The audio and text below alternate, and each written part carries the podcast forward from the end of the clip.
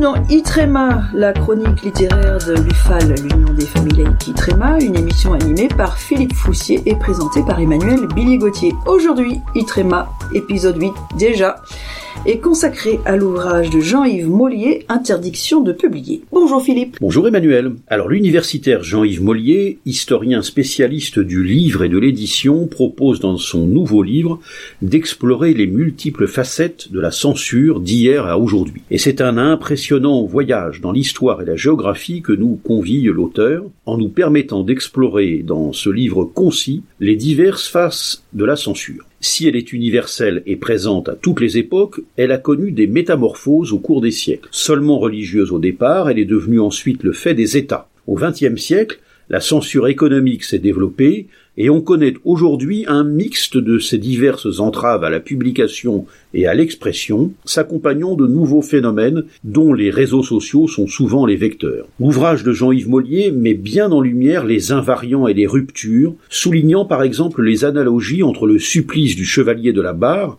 à la fin du XVIIIe siècle et l'affaire Mila aujourd'hui. C'est évidemment la notion de blasphème qui relie à deux siècles et demi de distance ces deux cas. Ils illustrent aussi le fait que si jadis la censure relevait du monopole des institutions, elle est davantage incarnée aujourd'hui par des individus ou des groupes d'individus. Les intégristes ne s'en prennent hélas pas seulement aux ouvrages, dit-il.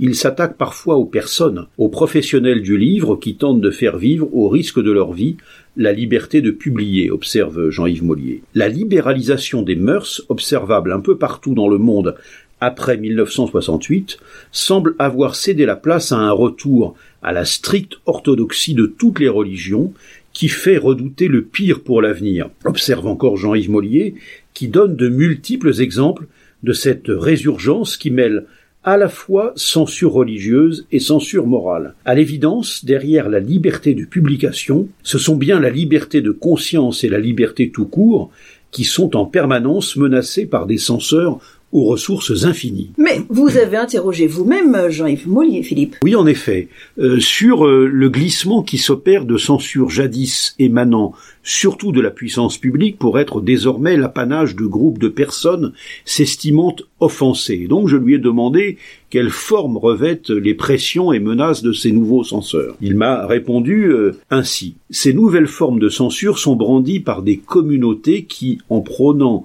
l'appropriation culturelle, entre guillemets, prétendent interdire à un blanc de parler de ce qui intéresse les populations noires, à un non-juif de traiter de la Shoah, ou à un homme de traiter les problèmes des femmes. Dans le même ordre d'idées, dit-il, on voit les sensitivity readers se multiplier, imposant aux éditeurs l'obligation de faire relire les manuscrits par des avocats avant publication pour éviter qu'une communauté, quelle qu'elle soit, ne porte plainte. En allant plus loin dans ce sens, dit-il, on rectifie la pensée, comme l'avaient fait les gardes rouges en leur temps, en retirant le mot nigger de Huckleberry Finn et le mot nègre de certains romans français. Manifestement, de ce côté de la nation, on considère qu'il faut retirer le nègre de Philippe Soupeau et sale nègre de Jacques Roumain des rayons des librairies et des bibliothèques. Quand on ajoute à ces quelques éléments les accusations lancées contre Woody Allen pour l'empêcher de publier ses mémoires, et contre Roman Polanski pour lui interdire le droit de tourner un nouveau J'accuse,